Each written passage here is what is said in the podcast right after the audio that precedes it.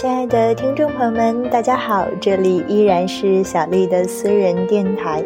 那之前呢，小丽毛的私人电台自己的自己也收到了很多朋友的支持和关注。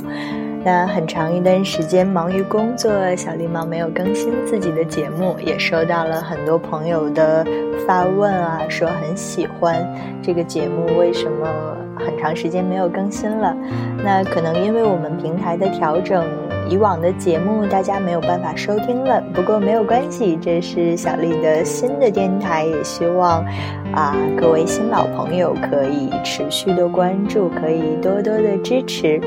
那新的电台小丽毛取名叫做理想生活，希望每一个忙碌于自己生活当中的人都可以在这里放慢脚步，静静的听一些文字，静静的享受一些音乐，静静的享受一个人的美好时光。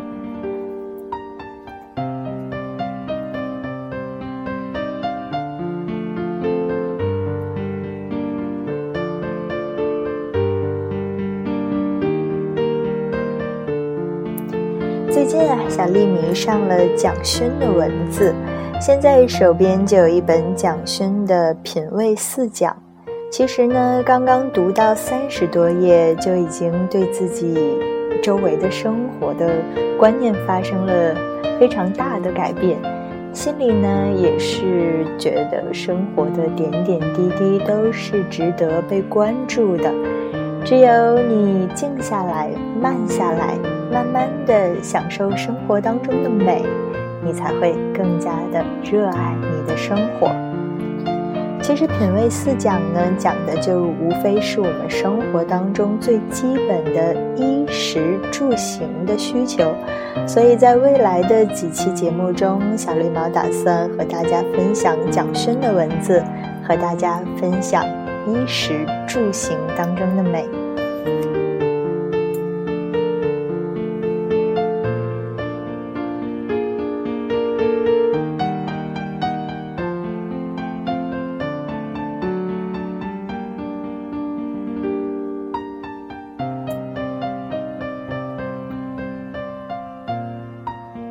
庄子曾经说过：“天地有大美而不言。”我很喜欢这句话。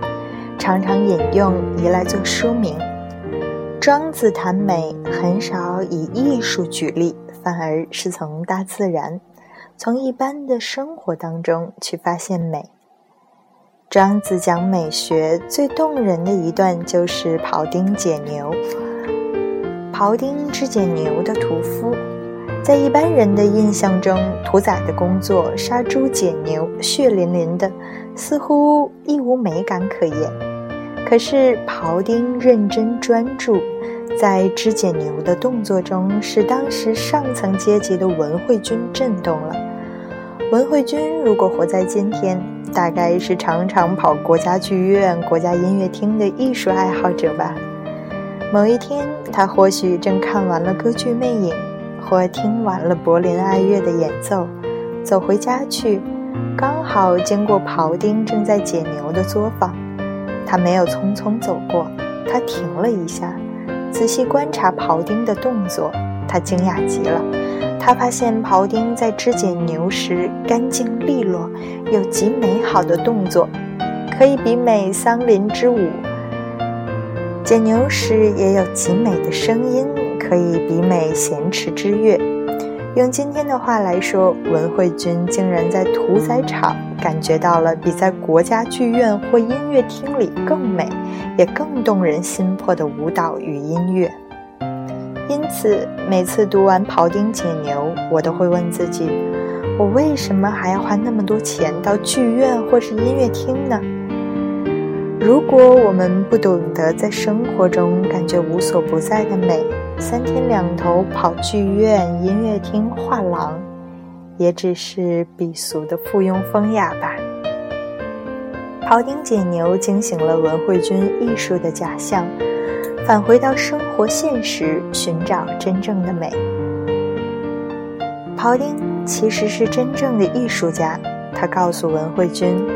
刚开始到屠宰场负责肢解牛的身体，他是用砍的、割的，弄得一手血淋淋，的确不美。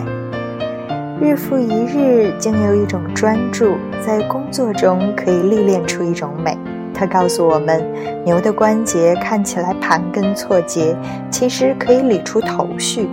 因为专注，他逐渐看不见整只牛，他只专心在局部的骨节。他说。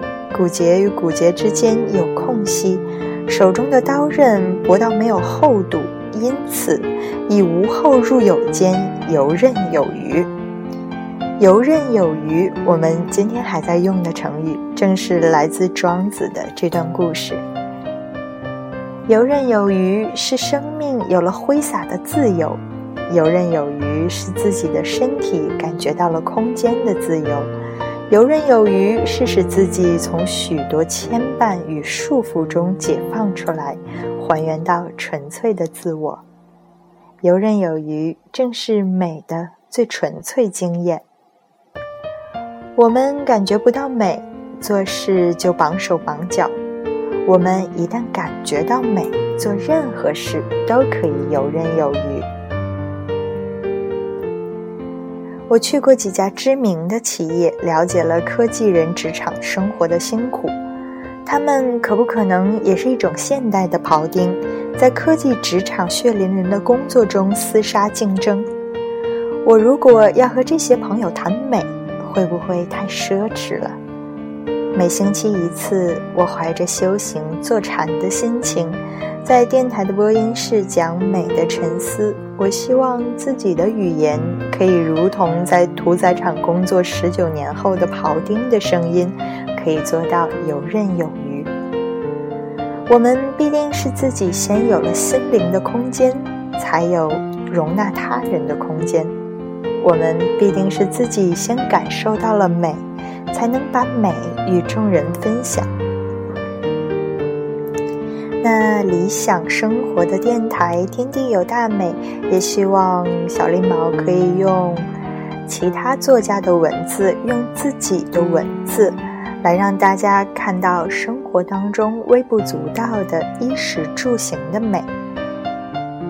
谈到再平凡不过的生活的点点滴滴，离开衣食住行这些平凡又琐碎的细节。